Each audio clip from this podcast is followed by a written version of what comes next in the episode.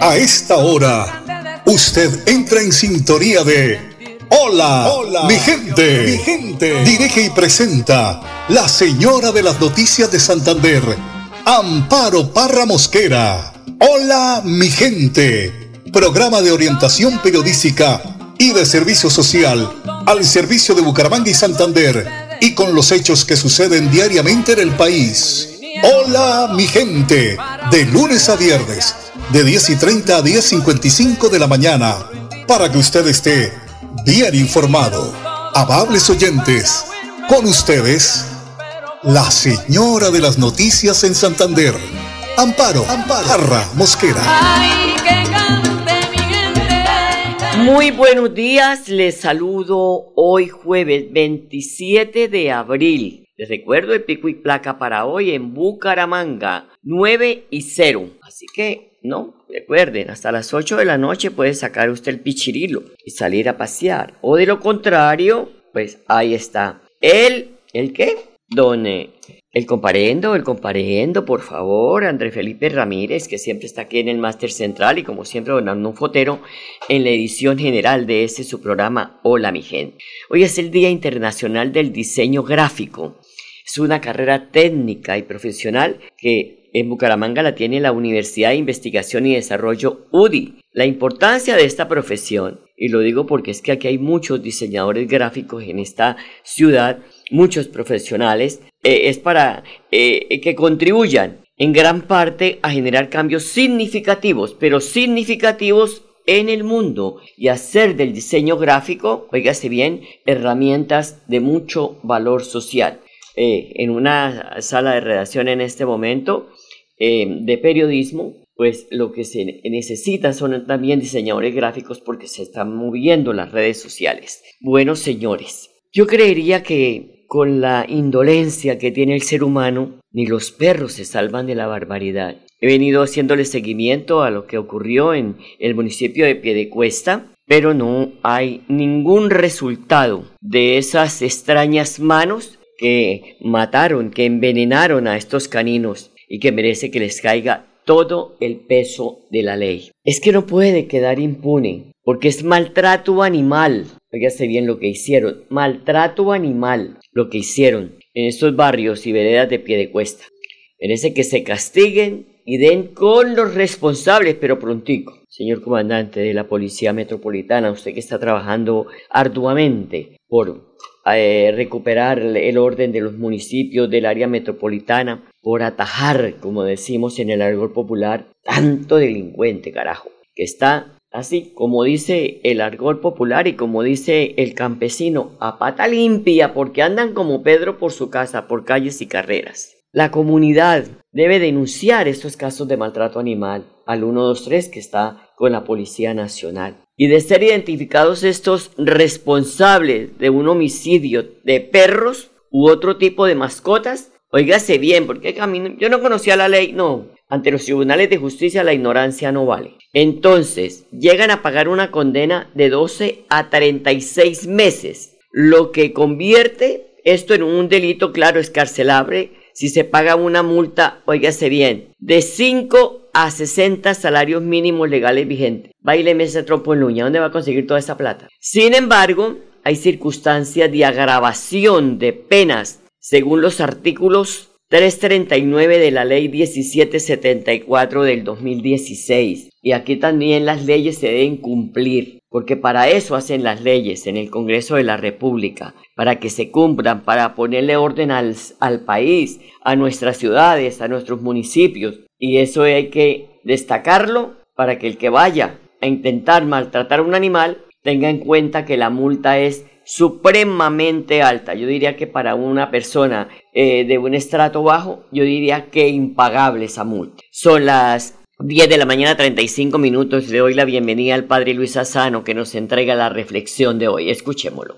Juan 6, el 44, el 51. Es Él el verdadero alimento. Primero el punto que vamos a ver es resucitar. Y es esta la clave de tu vida. Tener que resucitar, resurgir, vivir tu Pascua. Es verdad, tenés que pasar tu pasión, tu muerte, tu dolor, el decir Dios mío, Dios mío, ¿por qué me has abandonado? Pero también tenés que aprender a decir, créanme, soy yo, soy vivo, y volver a vivir. y luchar por entregarte a Dios para que vos puedas resucitar con Dios, porque es con Dios donde se reanuda tu vida, porque creer es vivir, y es volver a creer también en vos. Yo te entiendo las debilidades, esos errores que has cometido, pero volvé a creer, volvé a confiar.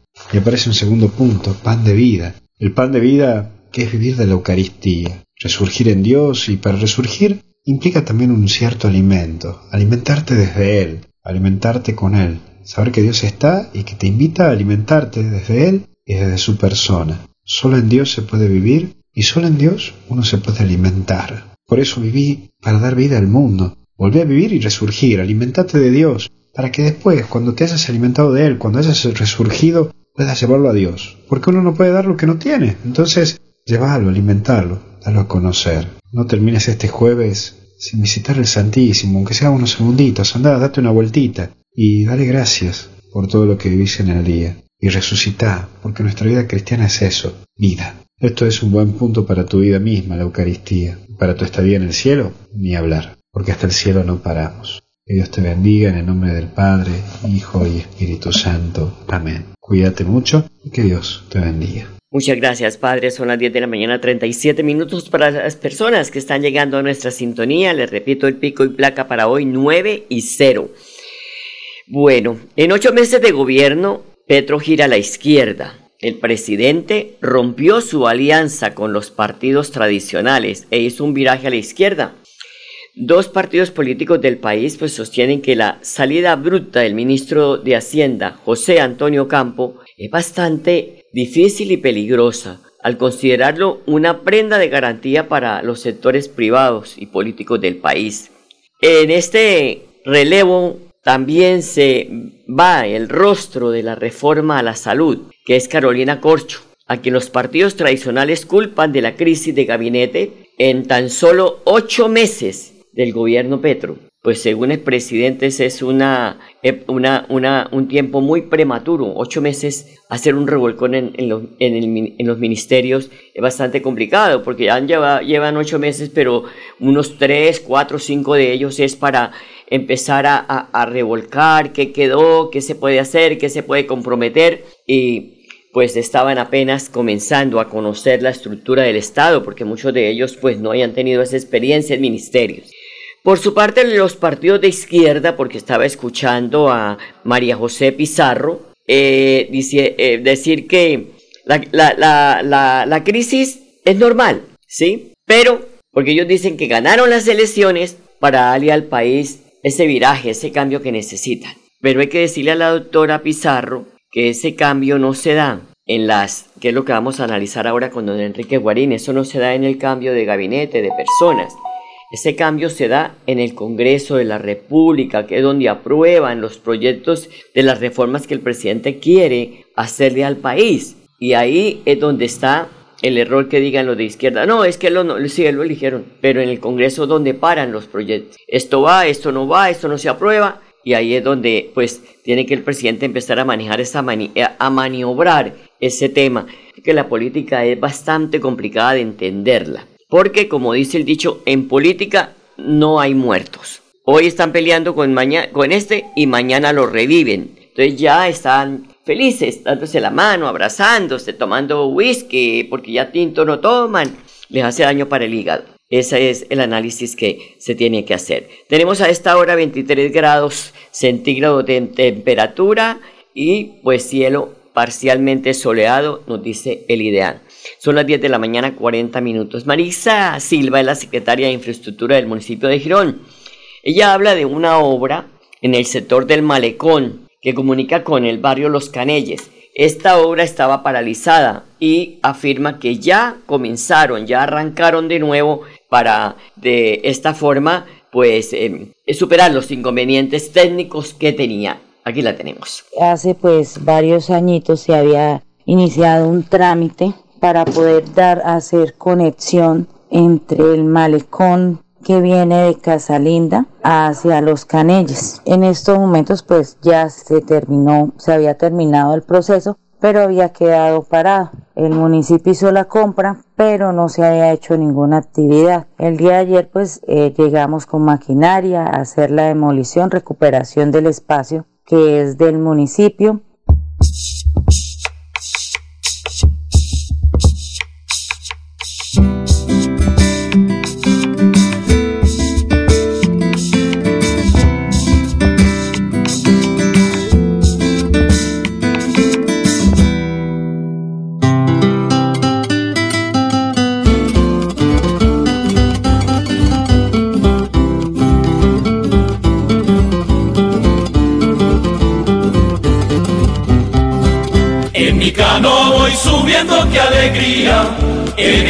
noche de belleza tropical.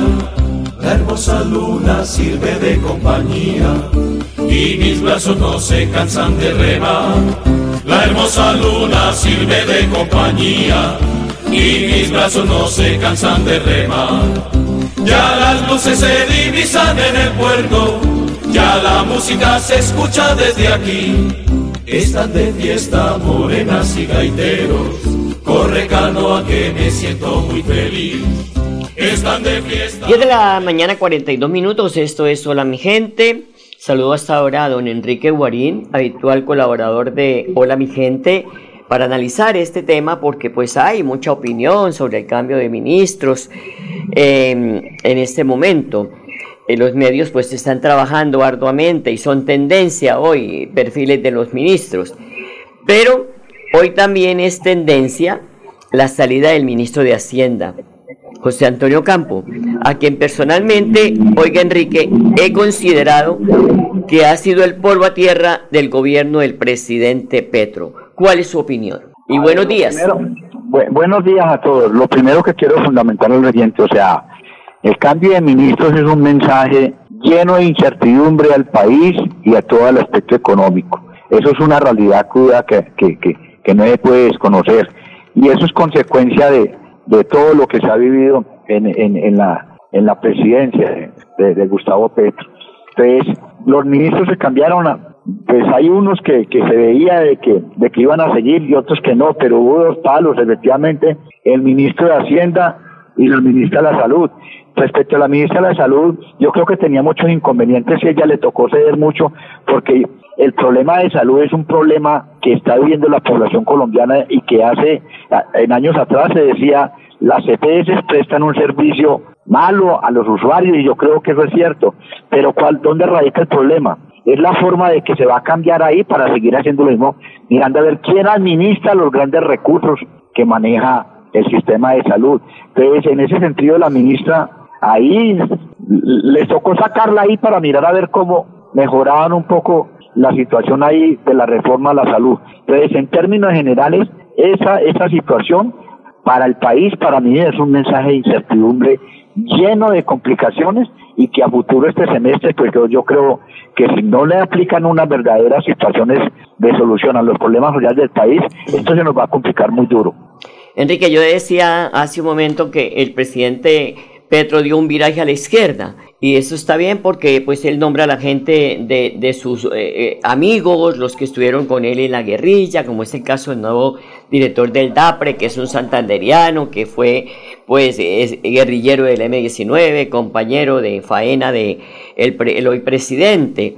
Pero eh, escuchaba esta mañana a María José Pizarro y decía, no, es que es un cambio normal y además ella argumentaba que ellos habían ganado proponiéndole un cambio al país. Pero haciendo análisis, porque uno escucha y no puede ser eh, eh, ignorante en ese caso, y haciendo un análisis, Enrique, esos cambios no los hace un, un cambio, perdón, que eh, por, por, repetir la palabra, de gabinete. Esos cambios de esos de esas de esos cambios que quiere hacer el presidente son a través de leyes de la República y esas leyes pasan al Congreso, perdón, y es el Congreso el que, el que la aprueba o la rechaza. Me hace daño el aire. El que la aprueba o la rechaza. Entonces, ese es mi argumento, esa es mi manera de pensar, ese es mi análisis. No sé usted qué opine. Pues yo creo que la remoción de ministros ahí es porque se rompió la coalición y, y yo no sé, o sea, el presidente debe ser muy hábil ahí cómo va a recuadrar la composición del Congreso, porque efectivamente quien define las normas y las leyes es el Congreso y en este momento eso está muy complicado. El presidente tiene que eh, demostrar su, su habilidad y su inteligencia para ver cómo saca adelante una serie de cosas ahí, porque él solo con su gente va a ser muy complicado. Pues eh, esa, es, esa es la situación que yo analizo ahí de que de aquí en adelante eh, es un camino lleno de incertidumbre y toca mirar a ver cómo, cómo, cómo entre todos colaboramos para que esto siga funcionando lo mejor posible. Hoy es tendencia en los medios de comunicación del país y fuera de, Colombia eh, eh, la, la disparada del dólar que hoy se cotiza a esta hora en 4.655 pesos y argumentan que obedece a el cambio del ministro, del ministro de Hacienda, pues que lo consideraban una prenda de garantía tanto el sector privado como la, misma, la misma economía de Colombia. Eh, es que claro, quien maneja la economía del país es el ministro de Hacienda y cambiar de ministro ahí, porque es diferente la concepción que tenía el doctor Ocampo, el, ministro Campo, a la que tiene hoy en día el doctor Bonilla como ministro de Hacienda. Entonces eso, eso crea incertidumbre y conlleva que el dólar aumentó de precio por la misma incertidumbre que, que, que he venido fundamentando en el día de hoy.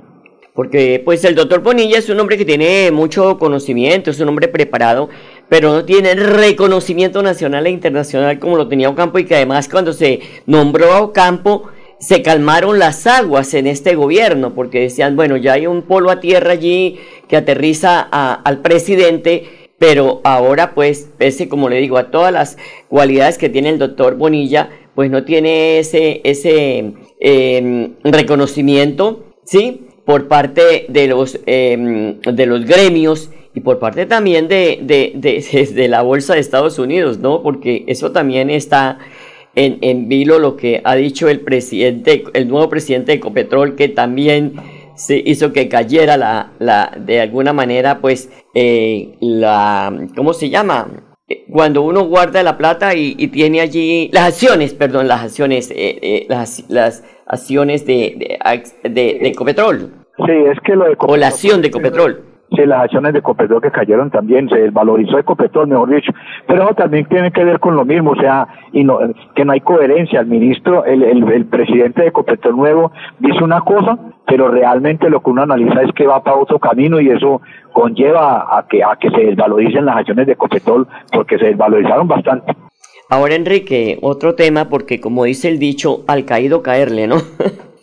no es que los medios de comunicación estemos contra el presidente, no, no, no, es un análisis que hacemos. Eh, una reciente encuesta que apareció hoy en los medios, en febrero pasado, este indicador de, de la imagen del presidente era del 67%, ¿sí? Eh, para, para hoy, el, el, presidente de la República eh, tiene una desaprobación del 57%, el, el más bajo desde que comenzó su mandato. Todos estos errores le están sumando a que se desplome su, su, su, su imagen. Claro, claro, está desplomándose su imagen y a mí me preocupa como colombiano, o sea, yo soy de criterio, pero decía, para que todos tratemos de mirar a ver cómo seguimos un camino que, que nos beneficia a todos, porque si el presidente se desploma, y no tiene no, no, no tiene el respaldo de la gente, a todos nos va a ir mal. Y al contrario, si al presidente le va bien, a mí como persona me va a ir mal. Entonces a mí me preocupa mucho eso y la impopularidad que el presidente cada vez tiene más se fundamenta en lo incoherente que hace, en lo que dice con lo que hace y un reflejo de eso es que la gente ya no le está creyendo y es una preocupación que como persona tengo y que debemos tener todos los colombianos a mirar a ver cómo nos ayudamos entre todos a sacar el país adelante porque eso nos beneficia a todos y obviamente eh, en ese sentido tenemos que hacer un esfuerzo para sacar adelante esto. Bueno, para cerrar este capítulo le digo eh, los temas que han salido en la encuesta. Paz total, el 59% considera que va por mal camino. Costo de vida, oígase bien, el 92% dice que está empeorando. Inseguridad, el 84% percibe que está peor. Economía, 77% afirma que va mal. Corrupción, 74% advierte que empeora. Lucha contra la pobreza, 71% eh, siente que está empeorando. Desempleo, 67% que está empeorando. Eh, presencia de la guerrilla, 66% percibe que está empeorando. Narcotráfico 64% también que está empeorando. Entonces son indicadores muy preocupantes y lo que usted dice Enrique es cierto. Hay que recomponer esto porque si se desploma el país, nos desplomamos todos, todos. Y hay que en este momento pues rodear al presidente, sea de izquierda, de derecha, de, de atrás, de adelante, bueno, que lo que sea, pero es una situación bastante compleja. Bueno, Enrique, cuénteme, ¿Qué, es lo que pasa en la CUD? ¿Hay elecciones? ¿Qué, ¿Cómo están? ¿En qué están? En la CUD el 26 de mayo hay elecciones de carácter nacional y regional, o sea, estamos en eso y eso también tiene que ver mucho con toda esa coyuntura política de la gente que, que dice que Gustavo Petro se está equivocando y quienes dicen que está en lo correcto. Entonces, las elecciones eso, particularmente, pues yo no vuelvo a lanzarme al Ejecutivo porque ya me pensioné y creo que lo justo es que llegue gente nueva a jugar ese, papel, por eso estamos impulsando la lista del compañero John Cárdenas con el número 910, que es del sector privado, con ese mismo elemento. Esto toca ante todo mirar a ver cómo nos organizamos y tratamos de ayudarnos en esta problemática que vive ahí. Desde el 26 de mayo efectivamente hay elecciones nacionales y regionales de la CUD nacional. Entonces, 910 de John Cárdenas, ¿no? Es lo que está impulsando usted. Sí, ahí, la, ahí la acompaña en segundo renglón Ángela Velasco de Atento, igualmente el compañero Juan Carlos de TCC eh, y el, Alfredo de, de Cintalecol, hay una serie de compañeros ahí que, que nos acompañan en análisis, entonces vamos a ver qué pasa. Importante recomponer también en los, los sindicatos, ¿no? Que llegue gente nueva, sangre nueva, y como dice usted, además que son, son personas que están en, en, en los en la en los eh, empresas privadas. Sí, pura una lista de directores, Orlando Orlando, presidente de Sintalecol Socorro, es una persona interesante que tiene unos criterios bien fundamentados para mirar a ver si seguimos adelante en unificar la gente y pelear por los derechos de los trabajadores, pero también por el fortalecimiento de lo que es la industria nacional. ¿Pero qué tal está el ambiente? Y bien, bien. Y lo mismo que la independencia del movimiento sindical en el país, que no dependa ni del gobierno ni de sectores eh, privados. El ambiente está bien ahí, debatiendo de todo lo que es las posiciones y creo que que va a salir victorioso la CU con, esa, con esas elecciones. Eso está muy bien. Bueno, y para primero de mayo, ¿qué se tiene? Día Internacional del Trabajo. A raíz de la propuesta que hizo el gobierno nacional de aumento del 0.5 de salario a los estatales, eso se un ambiente de inconformidad tremendo y ah, la gente va a salir a expresar su inconformidad con esa propuesta de, aumento para los estatales y el primero de mayo la marcha sale a las 8 de la mañana de la Plaza Luis Carlos Galán Sarmiento y termina tipo mediodía en el Parque de los Niños donde van a haber intervenciones, donde la gente va a fijar sus criterios sobre, sobre toda esta problemática con el gobierno y pero la idea es unificarnos todos y seguir adelante por la defensa y por un mejor bienestar de los colombianos. Además, eh, la reforma pensional y la reforma ah, laboral está ahí sobre la mesa del Congreso, ¿no? Claro, y yo, y yo en la reforma pensional sigo haciendo énfasis. La reforma pensional a, los pensionados actuales nos sigue afectando el, la capacidad de compra. O sea, a quienes estamos un poco por encima del mínimo, con la reforma pensional, el mínimo nos va a alcanzar en la mesada y la mesada 14, que muchos aspiraban a que aplicando el derecho a la igualdad se volviera, se, volviera a recuperar, ya la ministra del Trabajo dijo que esa mesada 14 no regrese. Entonces los pensionados seguimos en igualdad de condiciones que en los gobiernos anteriores y por el contrario yo creo que se nos está complicando el, la situación con el problema inflacionario que vive el país.